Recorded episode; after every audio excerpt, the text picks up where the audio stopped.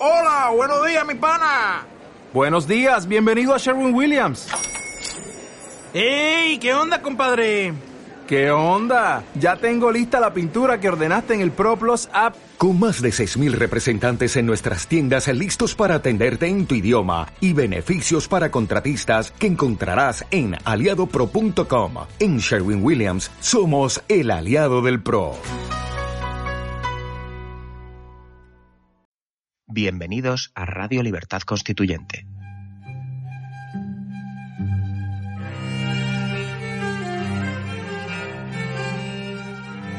Están escuchando Radio Libertad Constituyente con don Antonio García Trevijano.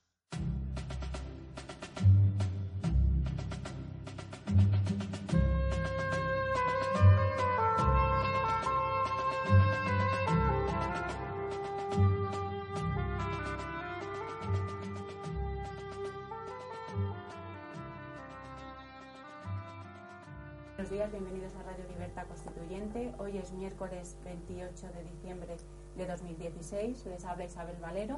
Contamos en el estudio con la presencia de Enrique Baeza. Buenos días. Hola, buenos días. Don Dalmacio Negro. Buenos días. Buenos días, felices Pascuas. Y don Antonio García Trevijano. Muy buenos días. Sí, ayer ya manifesté y dije, me costaba trabajo, pero pronuncié no solo la expresión buenos días, porque claro, yo todo lo que son fórmulas para otros, para mí no son fórmulas.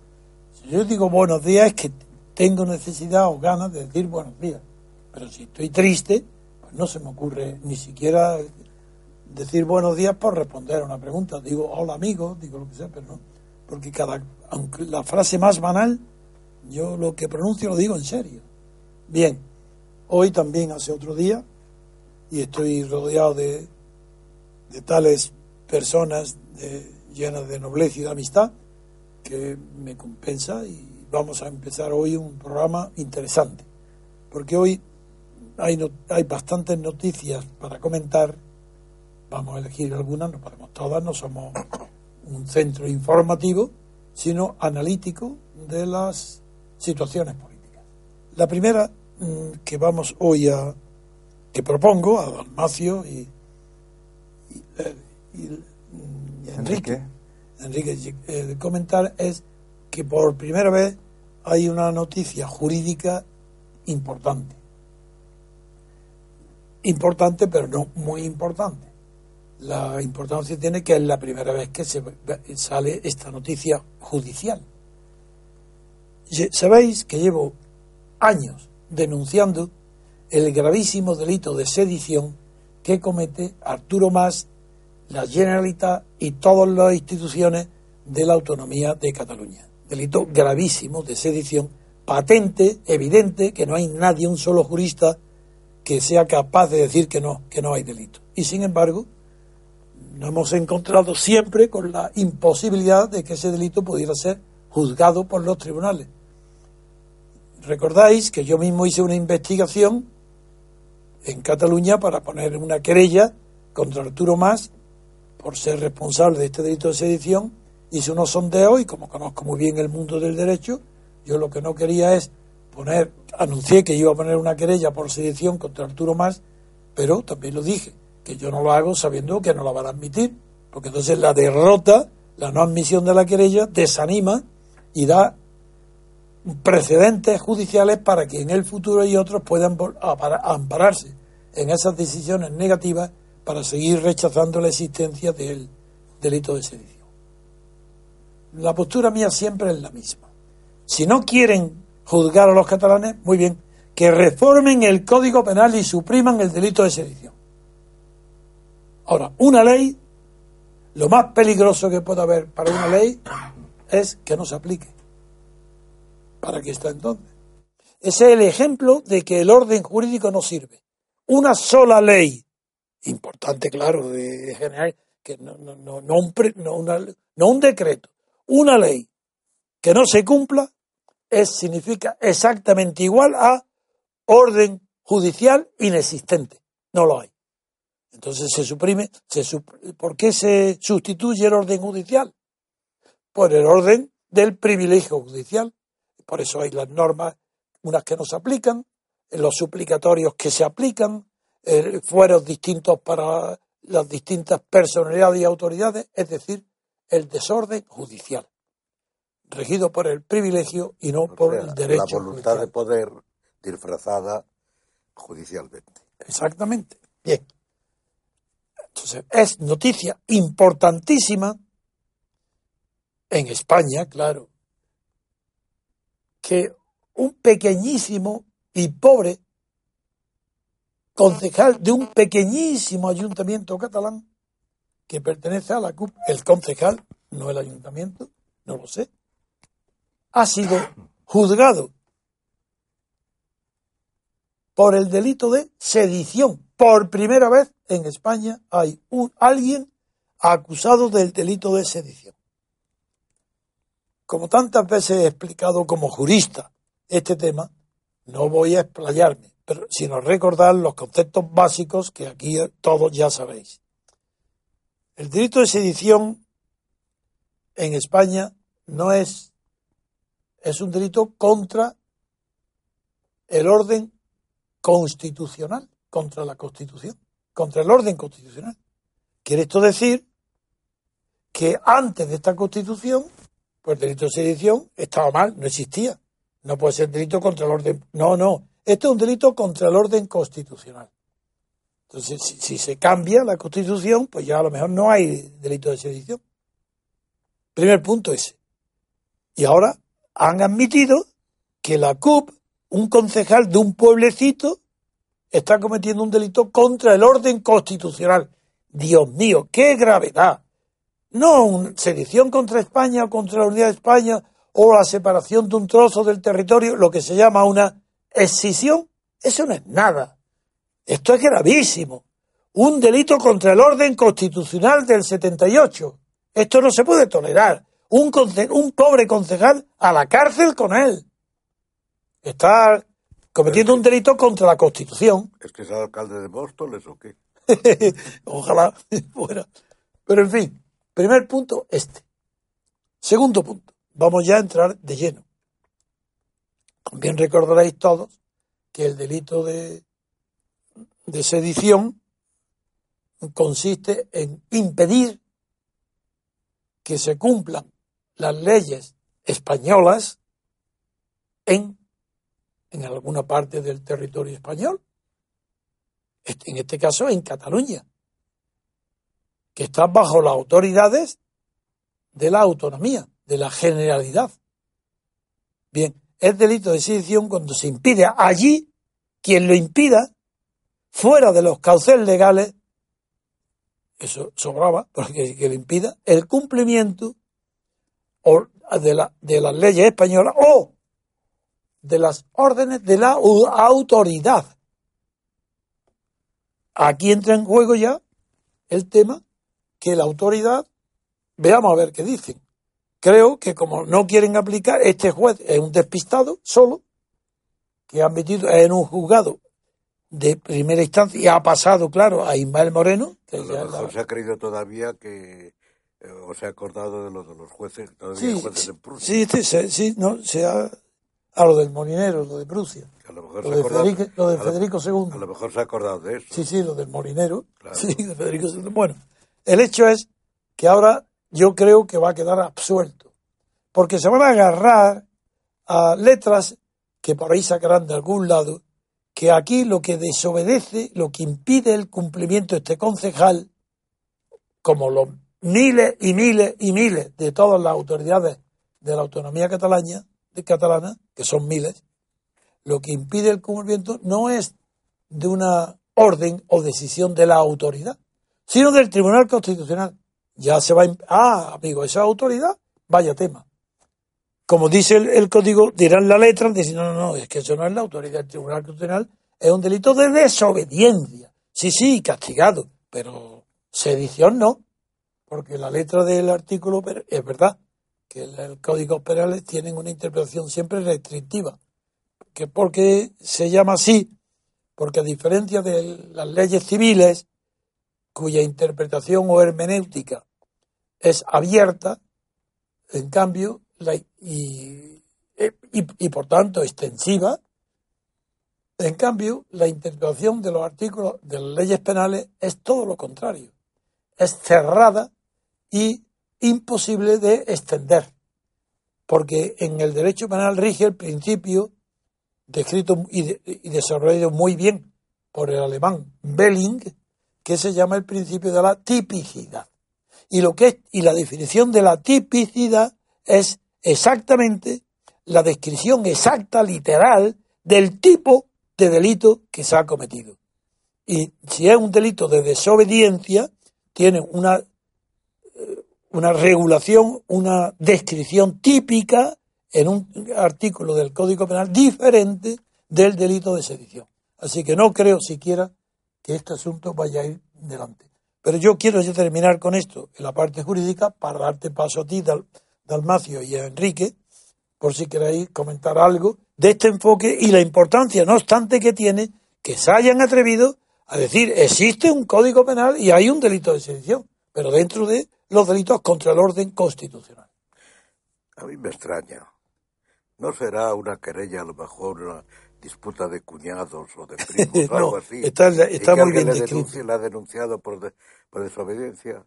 No, no, está bien descrito concejal. que está acusado por sedición, si quieres que lo Pero a lo lea. mejor ha sido porque la ha denunciado a alguien o, o alguien ha soplado. No, es que me extraña porque hay cosas mucho más graves que estas. De un concejal sí, pero no, no, no, hay, Eh, du- la- no hay duda ninguna porque está sedición no está solamente continuamente en la no solamente el artículo está en el diario El Mundo en la página Si yo no digo que sea mentira. no no no no es que digo no es que lo que voy a añadir a otra cosa no no no solamente está descrito muy bien en la página 10 sino que en el faldón de esa página tiene eh, un- una una breve exposición pero separada por capítulos sobre lo que es el delito sin culpable que llama un delito aún sin culpable porque no hay nadie condenado pero eh, de- describe al pie de la letra y entrecomillado los aspectos que representa el delito de sedición. Por tanto, no hay duda ninguna. No, no, si yo no dudo ninguna. No, no, de que el delito Pero que- ¿quién lo ha promovido? Yo es que no me explico porque porque creo que hay que hay un error. que hay eh, presuntos delincuentes más graves de por sedición No, pero que ese señor no, no, pero ya desde luego. y que solo se puede explicar por que lo haya movido pues eso por una violencia o por alguna cosa vamos a fastidiar a este Yo creo, yo creo que no. Yo creo que esto no es un error, sino un juez que no conoce dónde está, que, que está aplicando su, su función ju- judicial bien Sí, y no sí. sabe que eso está Si a mí el prohibido. juez me parece muy bien hace Ya está cumple aplicado. con su obligación pero ¿por qué no cumple con su obligación otros jueces? Ah, ese es otro tema. Ah, eso lleva años, que el, el delito de sedición como si no existiera. No, pero ¿por qué? ¿Por qué no cumplen? Porque si se cumpliera, no habría en Cataluña un separatista, estarían en la cárcel los jefes y se acabó el tema Pero- del separatismo. pero- porque el separatismo es un elemento de, manten- de mantenimiento del sistema español Pero- de la monarquía. Pero ¿cuál es la causa de que no se ningún juez se mueva para eso? que no se atreven, porque los... Que no se atreven Porque o- la auto- o que les han dicho que no se atrevan. No, lo que se sabe es que nadie llega a los altos puestos de la magistratura, ni del Supremo, Pues eso, ni de los tribunales superiores, si no se sabe de antemano que ese no va a perseguir el separatismo. Eso es, esa carrera no la tiene. Los que llegan ahí al final, no, ninguno de ellos bajo. Que hace el Si él- al Ejecutivo. pero mira, eh, Adalmacio, si eso es lo que yo investigué en secreto en Cataluña, y llegué a la máxima autoridad y me dijeron, mira, Antonio, es imposible. Mm. Delito de sedición, todos sabemos que hay un delito de sedición gravísimo. Desde, desde antes de Arturo Más, pero en fin, de Arturo Más para abajo todo. Pero Y, no hay magistrado que se atreva porque corresponde el conocimiento de ese tema exclusivamente, bien sea al Tribunal Superior de Cataluña o al Tribunal Supremo. Según la cate- y ninguno de ellos están elegidos para que eso no lo apliquen. Para- Pero- tú pero- sabes eso igual que yo. pero- si no me lo preguntes, Eso es lo que quiero decir. no me lo preguntes. Que, que el gobierno, no, no, pero te lo pregunto. Si lo sabes como gobierno No quiere que eso se toque. Eso es- porque eso- entonces no puede darle el dinero que le da a los separatistas. Claro. Bueno, ¿Cómo no, se justifica? bueno, más que el dinero, Si lo, que no, lo, lo que no tiene, está- lo que entonces no tendrían Esto el consenso, el consenso que abarca tolerancia ante el consenso, tolerante significa consenso con las autonomías separatistas. Consenso. Claro, Entonces, el que no está en el consenso, está extendido en todo. El- y entonces el delito de sedición no existe en el consenso. Ya está. Pues que lo digan, que lo pongan en el No. Código Civil. Para que- Eso es lo que digo, eso no, es lo que digo no. siempre yo, que lo supriman. Que digan en, España no hay delito de sedición. Muy bien, de acuerdo, decirlo. Claro, pero si no, Si esa es mi postura. claro, ya lo Digo, sé. no hay peor nada de una, de una ley que no cumplirla. Porque eso afecta no a, a la nulidad, no, al olvido, sí, y al desuso de esa ley, a lo que se llamaba antiguamente eh, contra, con- costumbres contra legem. Pues una ley que no se aplica produce la costumbre contra legem, que es hoy en España el separatismo catalán. Es una costumbre contra la ley y prospera la costumbre. Acaba Pues si está estudiado todo eso en el derecho, si eso, eso es algo de verdad banal lo que estoy diciendo, ni, ni profundo, pero es la verdad. Sí, yo estoy de acuerdo, pero lo que pasa es que el fondo de la cuestión es el desgobierno. Claro, El gobierno, el sí, desgobierno. la costumbre, el En consenso, España no hay gobierno, hay desgobierno. que es el fruto Porque del el consenso. Gobierno, el gobierno es el que dirige al pueblo. Es verdad, El desgobierno es el que machaca al pueblo. no, O se aprovecha eh, de él. no, es que el desgobierno es otro nombre más profundo que el superficial de consenso. Y el consenso no machaca al pueblo, lo olvida por completo como si no existiera, porque no está preocupado más que de los intereses de la clase gobernante. Claro, pero produce el desgobierno. y produce como resultado no solo el desgobierno, sino esto también es que perjudica a los gobernados y machaca a los gobernados, no porque los machaque, sino porque los olvida, no existen. Ese es el- de verdad el análisis verdadero de, la, de un jurista, porque conozco también el orden jurídico, que sé lo que pasa cuando no se aplican las leyes y por qué, y de dónde viene, y por qué hay periodos Porque de la historia hay periodos de la historia muy antiguos, ya incluso desde el derecho romano, donde aparecen estos consensos y estas costumbres contra legem, que por eso tienen el nombre latino, porque viene de Roma. Y sé muy bien cuándo se produce y en España. la- el consenso es una costumbre contra legem.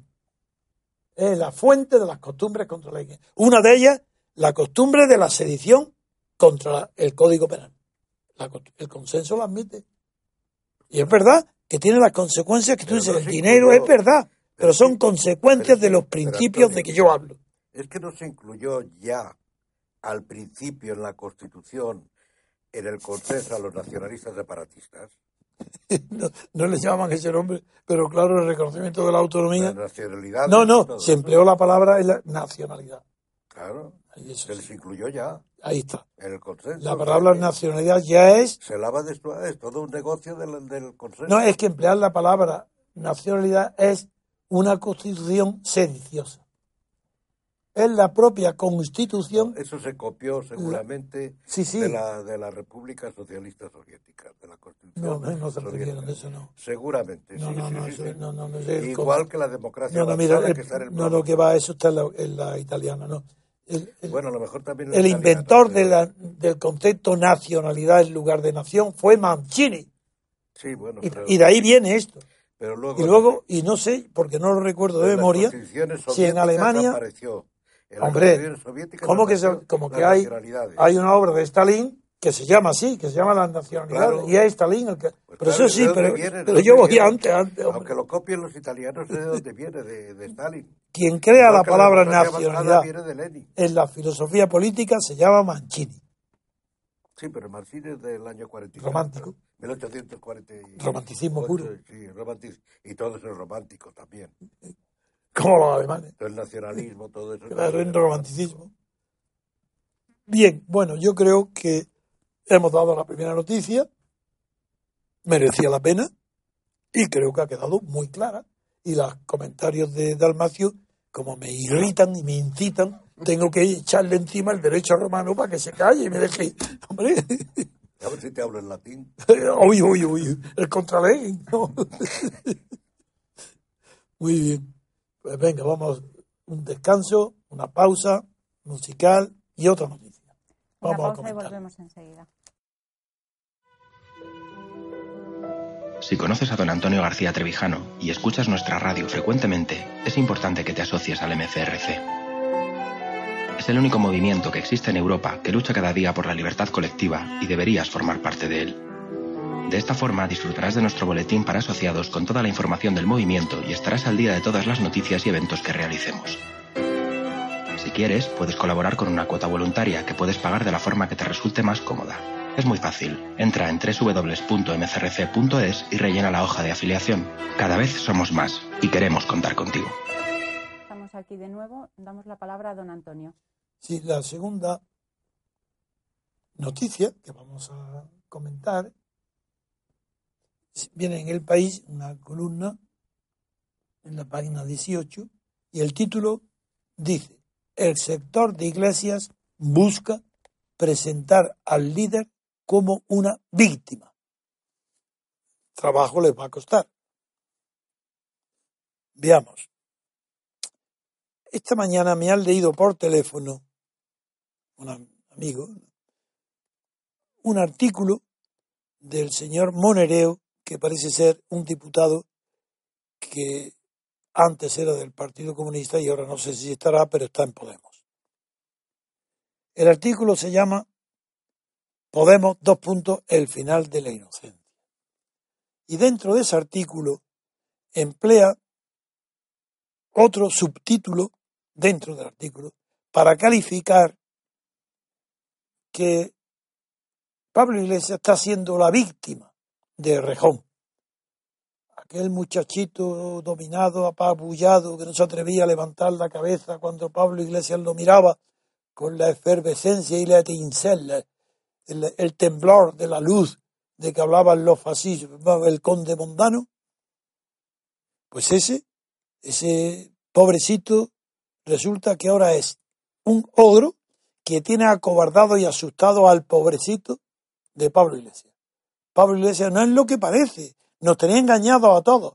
Creíamos que era arrogante, valiente, irresponsable, audaz, temerario. No, no, no.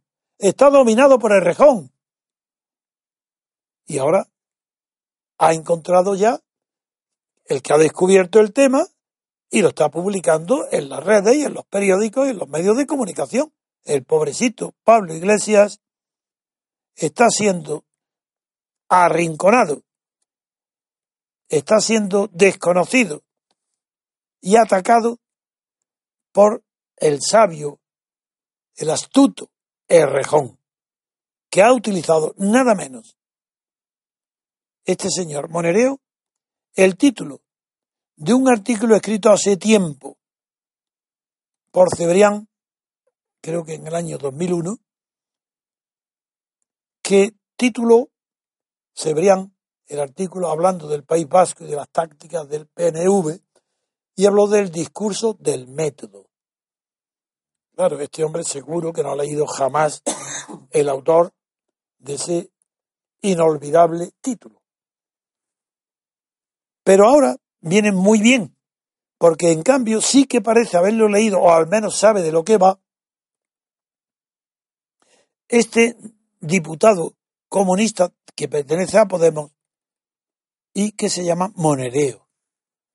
El artículo me lo han leído por teléfono y está bien escrito, mucho mejor que, que casi que el 99% de todo lo que aparece en la prensa escrito. Y la tesis es muy singular. Presenta a Pablo Iglesias como la víctima de todo el sistema, de todos los partidos, de todas las bancas, de todas las televisiones, de todos los medios de comunicación que han elegido y sí, que han elegido a mm, Errejón para que se cargue a Pablo Iglesias. Pablo Iglesias es una víctima que va a acudir a Vista Alegre 2 como una verdadera víctima y el verdugo es Errejón. ¿Y qué hace Errejón para ser verdugo? Porque eso no, yo no lo había visto. Yo puedo ver el parecido con los Simpsons y cosas de ese tipo, pero yo de haberlo visto. yo, no, no, bueno, yo digo, me estoy sorprendido. Pero algo tiene que tener cuando este señor Monereo ha descubierto en Orejón nada menos que la misma táctica que utilizó Descartes, la táctica, para cambiar el renacimiento por la época moderna, para acabar con la filosofía de la magia y empezar con la filosofía de la, razón. Pues esto es lo que ha descubierto Monereo. ¿En quién? En Errejón, que utiliza el discurso del método para cargarse a Pablo Iglesias estoy obligado. El discurso de la razón. Ya verás, ya verás, estoy obligado a decir en qué consiste ese discurso del método. No, el de la razón, eso sería demasiado bajo, porque sería copiar a Descartes, eso no. Esto no es, es, se llama el discurso del método porque también corrige al propio Descartes. Este es mucho más inteligente, es más profundo, es más filósofo, es rejón. En la visión, en la interpretación que hace Monereo. ¿Por qué le llama discurso del método? Pues muy sencillo. Era el huevo de Colón. Ahora ya sí que lo sabemos todo. Y no hacía falta leer a Descartes. Ahora es cuando me he enterado de quién es Descartes. No cuando lo leí desde los... ¿Sabes cuándo lo leí? Estaba yo estudiando, estudiaba yo eh, tercero de bachillerato. Y tenía 12 años. Estaba en el Instituto de Granada. Oigo a un profesor de filosofía, don Agustín, que era también de griego, hablar del discurso del método de Descartes. Y me, me, produjo tal impresión que no sé por qué, dentro de los compañeros del instituto, era tercero de bachillerato, había un grupo, uno se llamaba Barea, otros dos hermanos, muy golfos, para esa edad. Iban a la biblioteca de Granada, que estaba en el salón por la noche, porque era en invierno, ya de oscura, para ver pornografías. Y yo, entonces, como vi eso, y no había estado nunca en la biblioteca, digo, oye, vais, pues venga, me llevaron a la biblioteca y busqué el discurso del método. Y, Pensando que era pornografía. No, yo, yo, no, yo no, yo no me enteré allí de la pornografía porque ellos se divertían mucho, yo no lo sabía. Y, él, y cuando leo el discurso del método, como es natural, no me, no me enteraba. Pero sí que me enteré de la primera frase, que no se me ha olvidado en la vida. Una frase además muy, muy parecida. No, no, una frase muy parecida a la de tu admirado filósofo Tomás Hobbes, que dice, lo decía más o menos, la, eh, todos los seres humanos, todos los hombres, están contentos con su...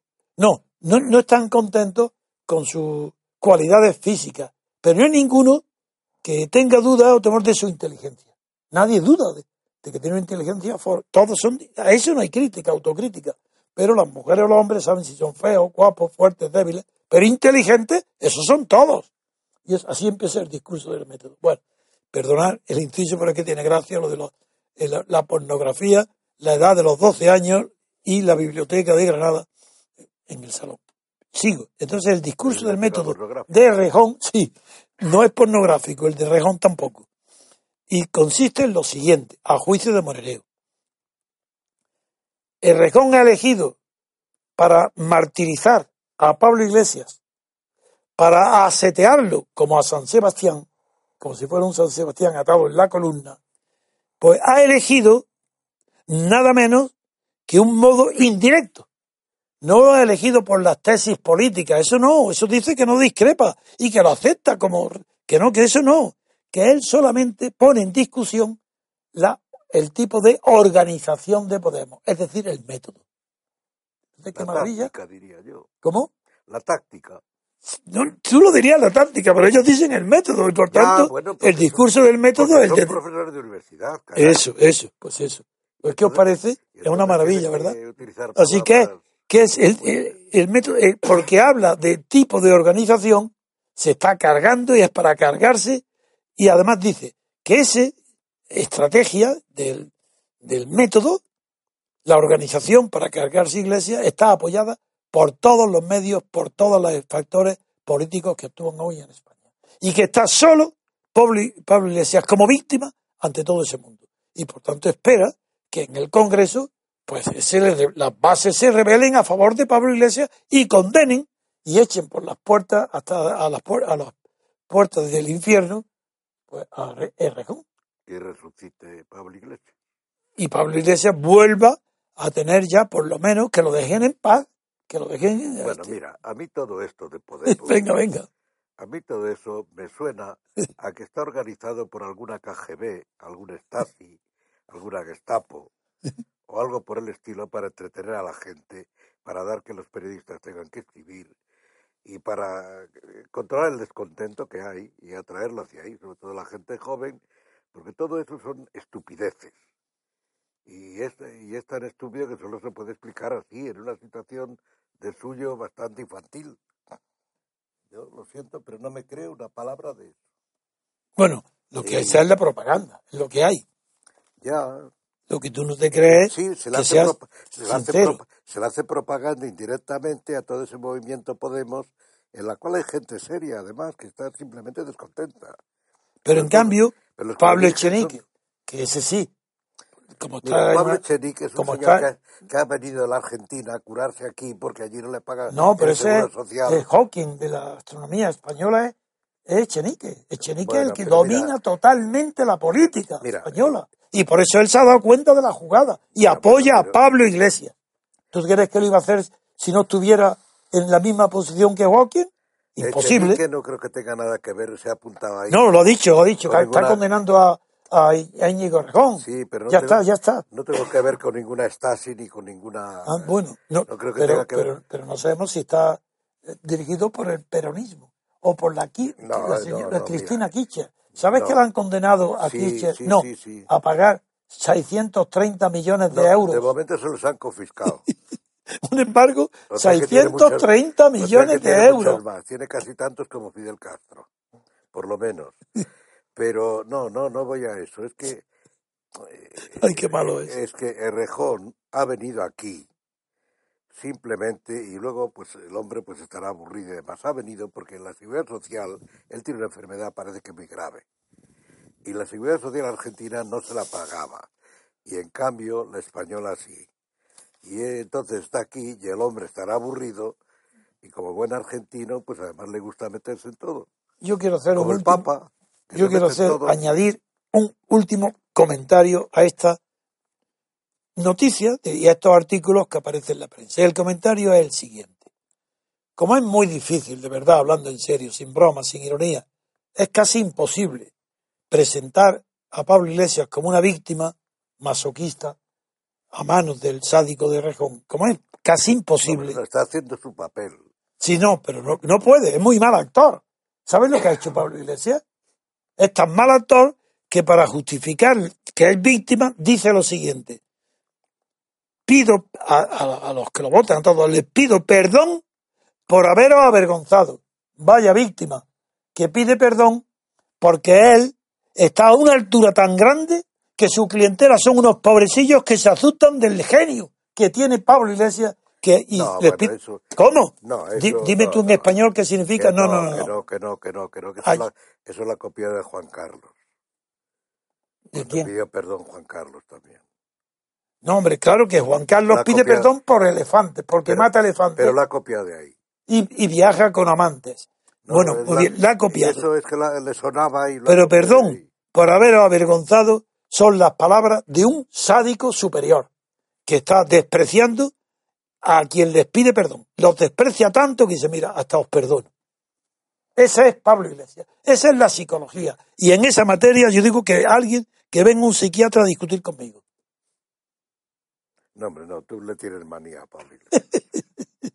y tú le tienes simpatía. Bueno, pues bien, yo creo que ya la noticia esta está es que hay que reconocer comentada. que Pablo Iglesias, reconocerás que por lo menos dices que, no, pero es, como actor es estupendo. Sí, Para entretener al personal. a eso sí es cómico. Sí, Por lo menos reconócele eso. lo reconozco. Bueno, menos mal. No, que, no reconozco que es histriónico.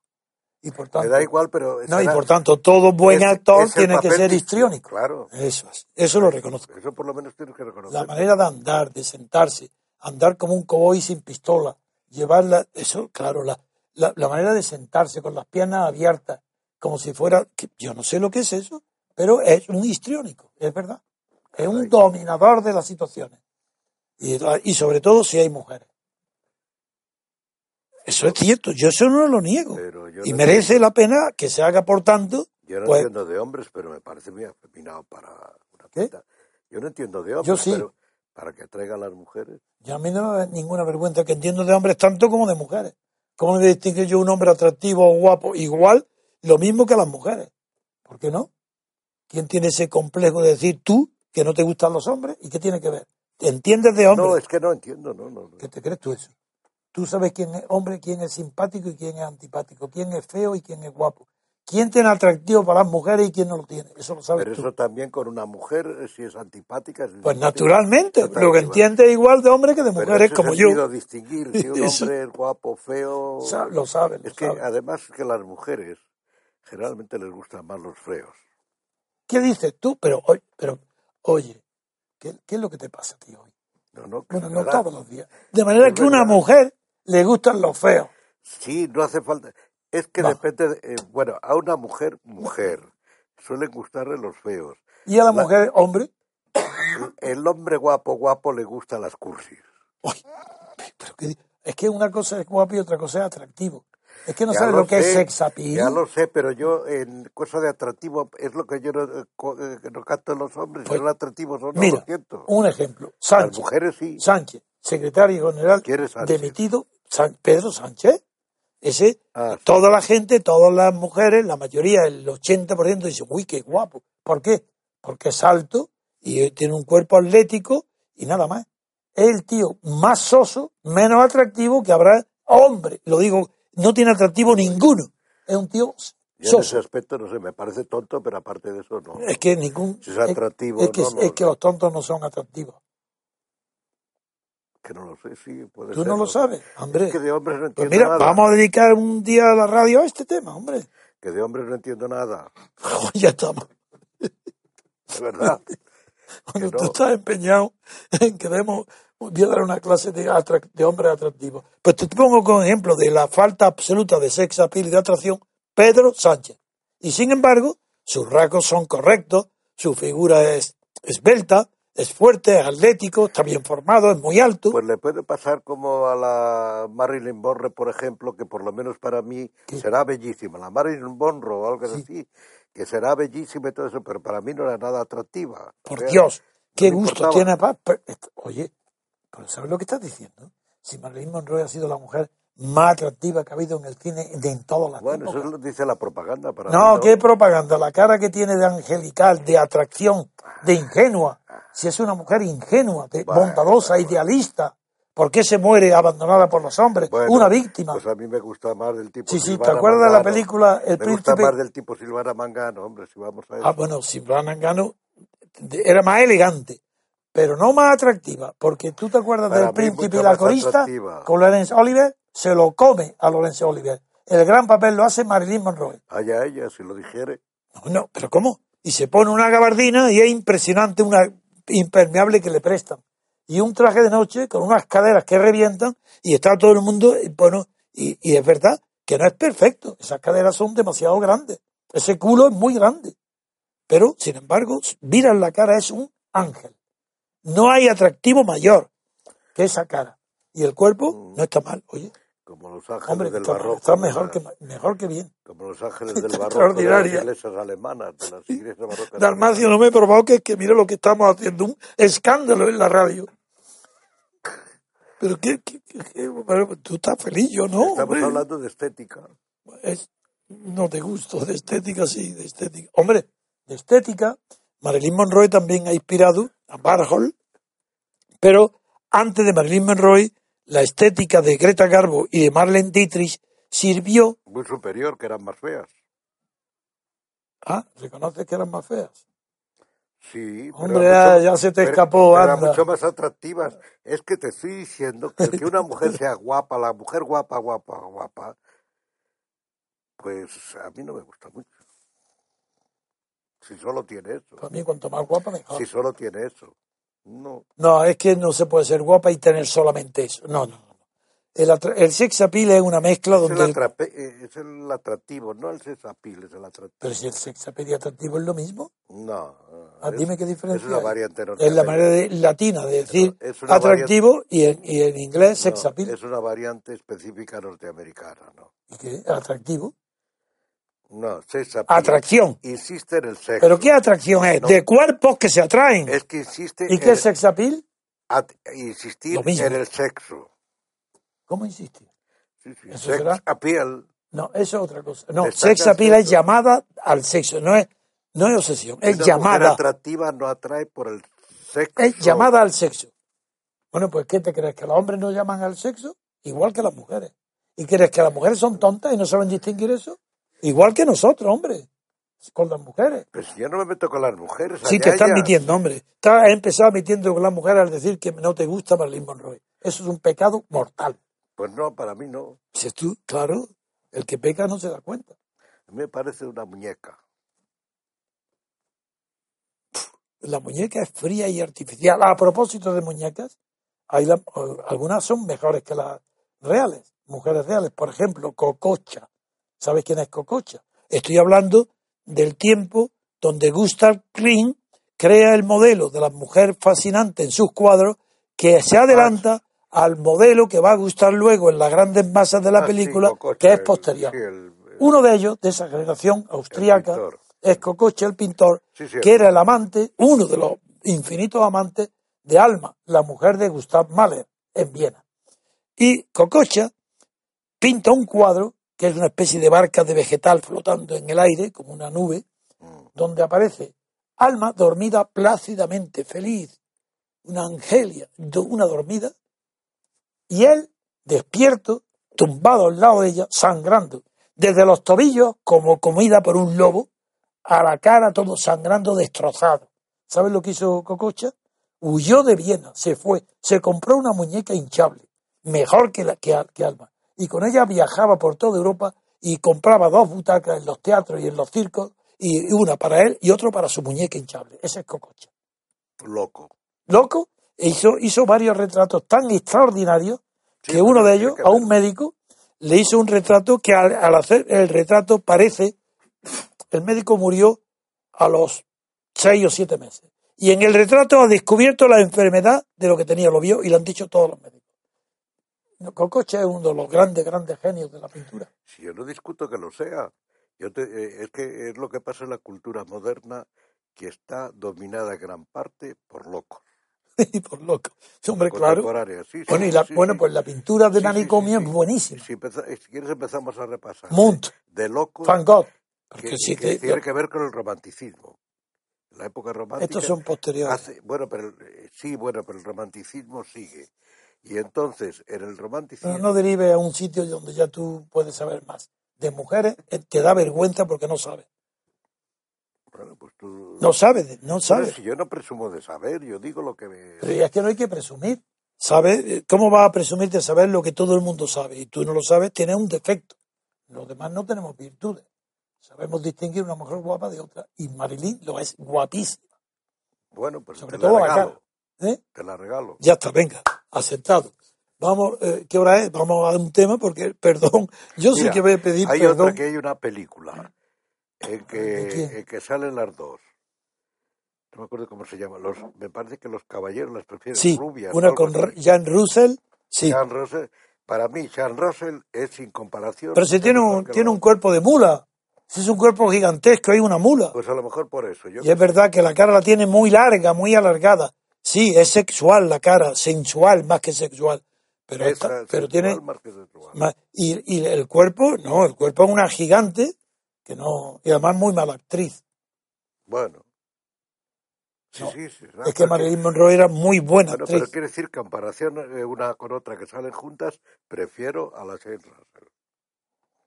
Y bueno, y bien, de acuerdo. Ya Ah, sabes que de gustos Bueno, no pues hay mira, nada escrito. tú sabes lo que decía el gallo, hay gustos para todo. De gustos para todos, está. gustos no hay nada Venga. escrito. Yo creo que hay- sobre gusto y colores es de lo que más se ha escrito O nunca. sea que en resumen, a ti te gusta República. A mí me gusta muchísimo Marilyn Monroe. Es una de las mujeres más atractivas que he visto en mi vida. Más que Pablo Iglesias. No, hombre, ese es un, hombre, ese- si ese es un orangután, ese es un sádico. Si, si tiene modales y, y hechura y manera de andar y de mirar, es un orangután.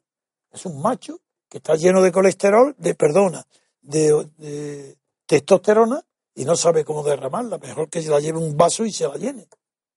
Pero Si es de verdad, eh, si él es un sádico de nacimiento y se le ve, ¿cómo va a ser víctima de Rejón?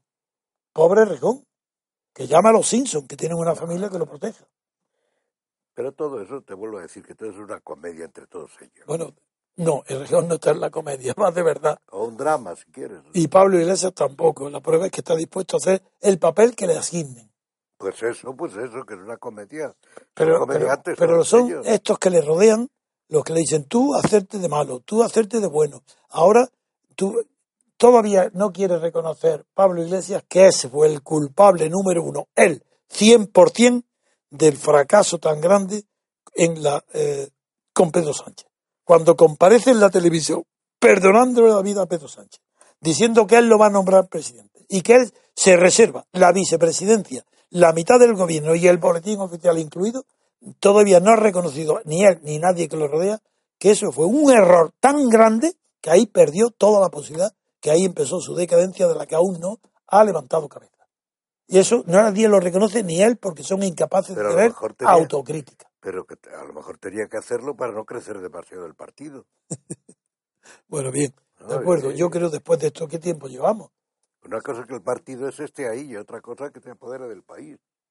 Entonces yo creo que, que vamos, bueno, en lugar, como ha sido gracioso y estamos en, en las fiestas de Navidad Es el y Día yo, de los Inocentes. y yo he olvidado mis penas porque con ¿Tú Dalmacio... sabes que es el Día de los Inocentes hoy? Es verdad. ¿Le hemos dado la inocentada a nosotros a ellos? No. No es, no es una inocentada hablarle de mujeres, sex appeal. Ah, bueno, a lo mejor lo toma alguna.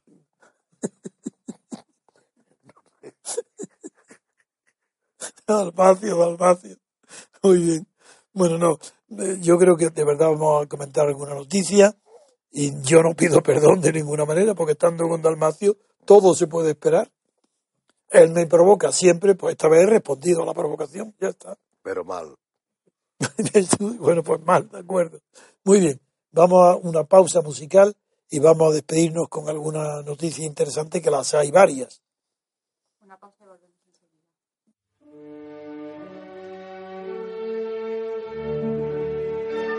Estrenamos nueva web www.mcrc.es. Desde ella podrás acceder a todos nuestros contenidos, diario, radio, televisión, hoja de afiliación. Interactúa con nosotros con el nuevo botón Iniciativas para la Acción. Cuéntanos tu propuesta para ayudar al MCRC en sus objetivos. Colabora con el MCRC activamente. Entra en la web, dinos a qué te dedicas, qué labor puedes desarrollar y nos pondremos en contacto contigo. Todo desde un solo acceso, todo desde www.mcrc.es.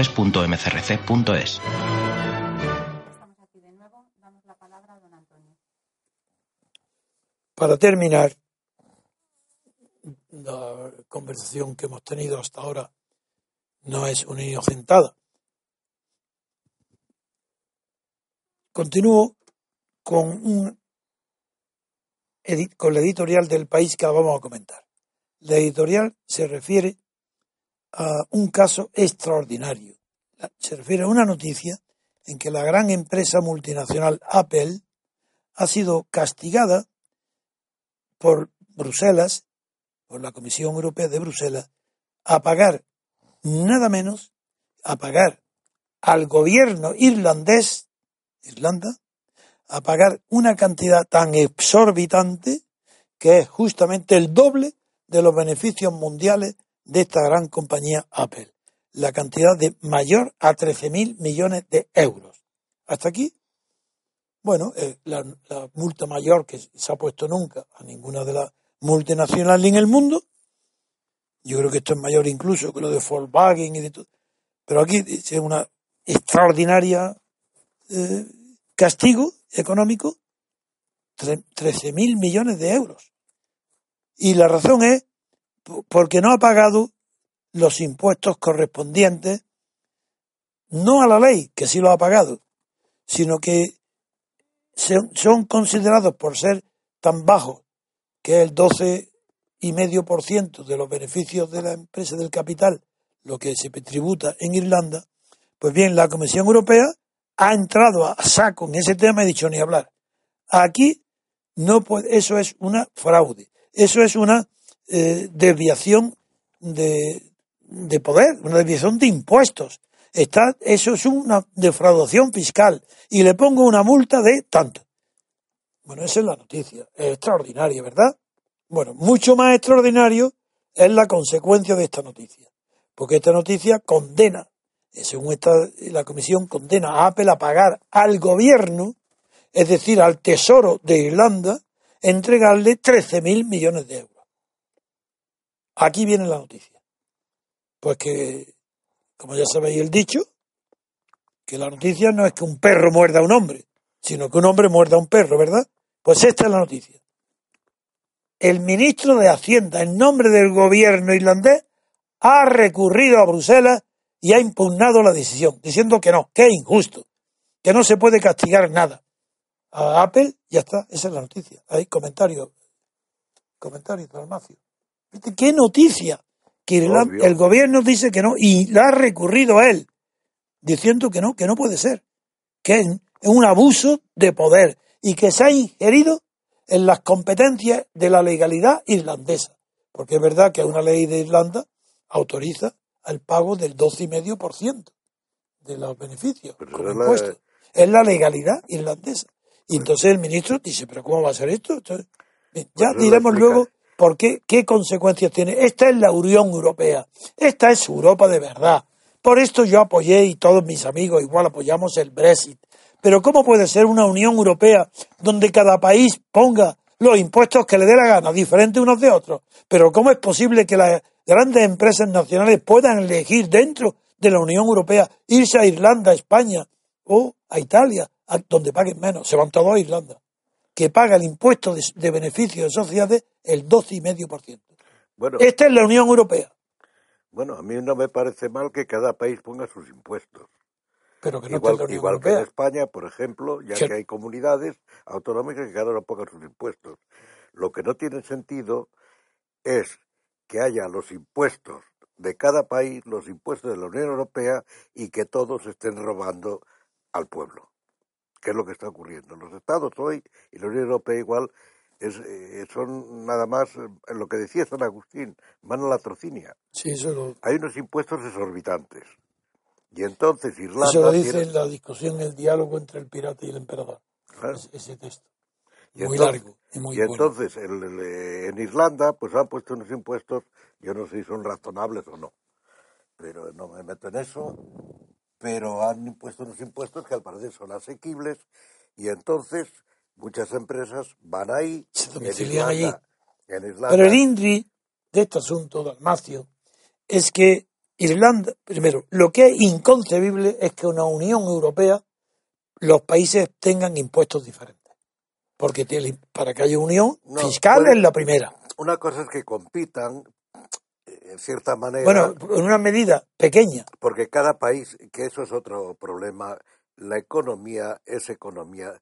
En Italia no se trabaja igual que en España. En España, vamos, en, en, Italia Bueno, no pues se que trabaja. pongan un abanico Pero- razonable de impuestos, el en mínimo y máximo, no se pero trabaja cercano. igual que en España. En- Bueno, bien. eh, eso hay que tenerlo en cuenta. Entonces, una cosa es que sea disparatado, que un país ponga, por ejemplo, que eh, que un país pues eh, li- liquide la propiedad eh, con el impuesto de sucesiones y otras que no.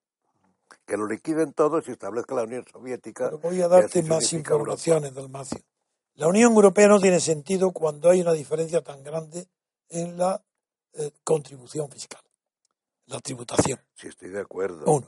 Segundo, quien dirige la Comisión Europea que ha puesto esta multa tan extraordinaria, tan exorbitante a Irlanda, porque tiene el 12,5% de impuestos para las empresas. Bien, quien preside esta comisión se llama Juncker, un señor que además de ser borracho, Porque era- fastidia a lo mejor a Luxemburgo.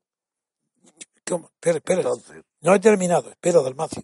Este señor fue presidente del gobierno de Luxemburgo, antes de la- del cargo que tenía. Y como presidente de Luxemburgo, estableció un impuesto del 1% para todas las empresas del mundo que se domiciliaron allí como el, gran, claro. el gran paraíso fiscal. pues eso puede ser la explicación. No, no, no, no, no. La explicación es que ahora está poniendo una multa porque paga el 12,5%. Mientras que Claro, pero le quita, le quita empresas. a Pero ¿cómo le va a crear a Luxemburgo si Luxemburgo paga el 1? Que no, hombre, no, que no es eso. Pues eso que... Ah, no, perdón, sí, sí, sí, claro, sí, sí. bueno, no, es igual. Sí, sí, ya, ya entiendo. Bien. sí, sí, es Entonces, no, lo importante es que qué autoridad moral puede tener este alcohólico que despreció y maltrató al del Brexit, al que pidió al, al líder inglés. de- ¿Cómo? Sí, Farage. Lo maltrató diciendo que qué hacía aquí, que se había ido, que se fuera. Le dijo así literalmente en la televisión, lo oímos todos. Bueno, este señor viene de Luxemburgo habiendo hecho a las empresas del mundo el favor de cobrarle el 1%. Y ahora este mismo señor preside la comisión que le pone una multa a Irlanda de 13.000 millones de euros por haber cobrado a las empresas multinacionales, en este caso a Apple, la ridícula tributación del 12.5%. Esa es la noticia. Bueno, pues yo creo que lo que quiere es que se vayan esas empresas a Luxemburgo. Sí, pero lo que poniéndole un multazo a la que bueno, pagan eso, más en otros Por eso es una advertencia para que se vayan a Luxemburgo. No, es que yo no sé si por lo- lo menos está defendiendo a su país, cosa que no hacen nuestros gobiernos Eso- en España. no, pero es que yo no sé si Aunque Luxemburgo. sean borrachos y sea todo. No, quiero decir que yo no sé, no te- y sabe lo escrupuloso que soy para los datos, no sé si Luxemburgo conserva o se derogó no, no ese beneficio tan brutal No de sé, pagar pero- el 1%. pero- no, pero- porque está prohibida los, los paraísos fiscales en Europa. Y Irlanda prácticamente es un paraíso fiscal. Y lo de Luxemburgo del no, es que en eso los tiene... paraísos fiscales son paraísos fiscales pues la tributación es, eh, es excesiva. Si es que no tiene sentido que en Europa haya que trabajar, es el cálculo que todo el mundo reconoce, más de seis Horas. meses cada europeo para, pagar los impuestos, a- para el Estado, para el gobierno. Eso no tiene sentido ninguno. Y eso es una cifra oficial que circula por todas partes. ¿Verdad? Eso es lo que no tiene sentido. Hombre, que haya que pagar impuestos, sí. Pero verás tú cómo, pues verás cómo venga Trump con, con la rebaja de impuestos que ha prometido ya. Estados Unidos se convierte en lo que se llama un paraíso fiscal, que no es un paraíso fiscal, sino un sitio donde los impuestos son razonables. O más razonables que en otros sitios. Que es lo que quería yo decir, que está bien- que yo entiendo que haya variación de impuestos entre, Bueno, para entre las naciones europeas, pero no que una ponga el 30 terminar- y otra ponga el 15, sino una al 16, 16 y medio, una cosa así.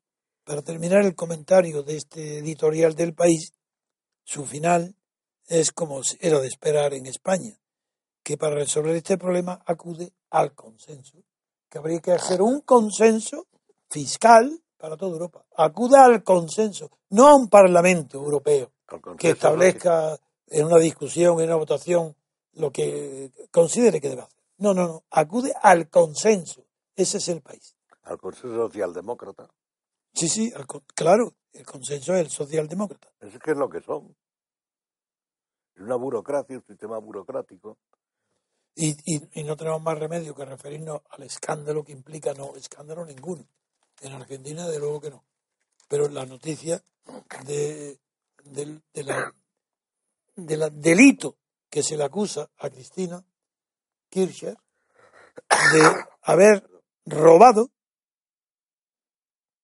una cantidad para la que el juez ha ordenado ya embargar más 630 mil millones de euros. ¿Habéis oído bien? A, la antigua, al anterior presidente de Argentina, un juez le ha embargado la cantidad de 630 mil, No, no, 630 millones de 30 euros. millones. Sí, pero quiere decir qué cantidad tendrá para que se le pueda admitir un embargo de 630 millones. Esto, habrá- eh, claro, lleva El tanto mayor años. delito es que esa señora haya sido presidenta. Claro, que era la mujer de Kirchner, Por ser la mujer de Kirchner, de Néstor, bueno, como sí, sí, del era nestoriano. también un pájaro de cuidado. Hombre, que sí lo era. Pero, pero el mayor delito, y es un delito de todos los argentinos, sobre todo los peronistas que la apoyaron, es que haya sido presidente de la Argentina. A propósito de Néstor, una anécdota. A Felipe González le preguntaron, siendo presidente algo, salió... Né- No, no le preguntaron. Salió el nombre de Néstor. Digo, ah, sí, sí, el nombre de la Biblia. No sabía que era de Troya. No sabía nada. Ese Felipe González. Bueno, pero por eso ha sido Felipe González. Claro. Y ha sido presidente. Pero el nombre no- de Néstor me ha acordado esa Porque no sabe. anécdota. Porque confunde la Biblia Néstor. con, con, con Grecia. Sí. Pero es que. Lo Los que- nestorianos. si es que el- uno de los ¿Tú recuerdas la, la Sí, secta sí. de los nestorianos? que- sí, bueno, a lo mejor lo confundió con eso, no sé. Sí. Pero es que uno de los problemas gravísimos que tiene Europa, y no solo Europa, es que no hay líderes políticos. no hay eh, gente que tenga autor- autoridad en Bueno, no lo hay en el mundo. política, no hay prácticamente en todo el mundo. no hay. Eh, hay alguna gente que sí que destaca y yo creo eh, Putin yo creo que está fuera de, de sospecha de que sí Es más, es un personaje tiene de- más valor, tiene más visión, eh, está rodeado de personas muy inteligentes como Naurov, Sí, Lavrov, bueno, el es que el político una, una condición del político que sabe- es tiene que saber elegir. saber elegir a mejores que él, le- aunque sean mejores Mejores y que eso él. sí ser capaz de controlarles. Pero es que una cosa es el carácter y la voluntad mejores. Y las cualidades de mando son distintas de la sabiduría. Pero es que, claro, pero es que aquí eh, lo que está ocurriendo es que es una, un déficit de la democracia, esta democracia que existe, el que los políticos, los que son líderes, pues eh, tienen que elegir personas inferiores a ellos porque son incapaces de dominarlos. No solo por porque eso, no son no hay sino porque están obligados, dada la mediocridad del sistema, a que Claro. haya, rija en la política el principio de la igualdad social. Claro, Tienen que ser todos igual de ignorantes. De la mediocridad. Igual de ignorantes. claro, Como no se puede hacer un equipo de personas sabias, pues los hacen un equipo de ignorantes. claro. Y el jefe es bastante bajo, pues fíjate cómo serán los ministros, más bajos que él, de Peores, nivel mental. peores. Bueno, un, un ejemplo obvio es eh, Holanda ahora, Figúrate, Hay Holanda. muchos más, pero Hollande con todos los ministros y ministras que tiene, alguno Valls es mejor que él, yo Sí. creo, pero Era más. pero, Pero va muy mal, ¿eh?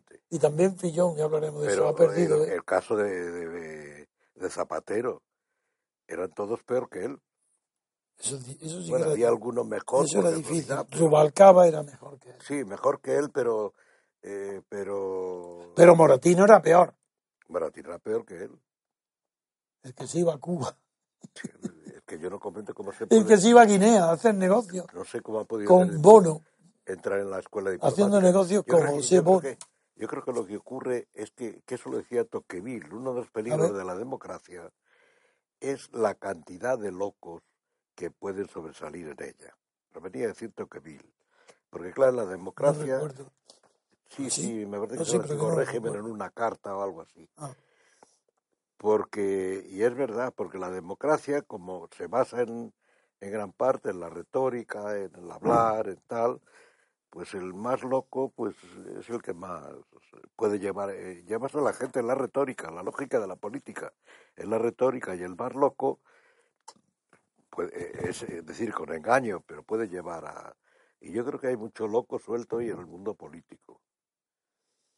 Bueno, pues yo creo que podemos dar por terminada la sesión del día 28 de diciembre, dejando en la duda si hemos dado una inizontada o no. Somos unos ingenuos y hemos empezado a discutir, Dalmacio y yo, sobre esas cosas que se discuten en los vestuarios, según Donald Trump. Pero que yo nunca, como no estoy en los vestuarios, no sé lo que es. En fin, hasta mañana amigos y gracias por vuestra paciencia y también espero que esta vez el programa haya sido divertido, por lo menos.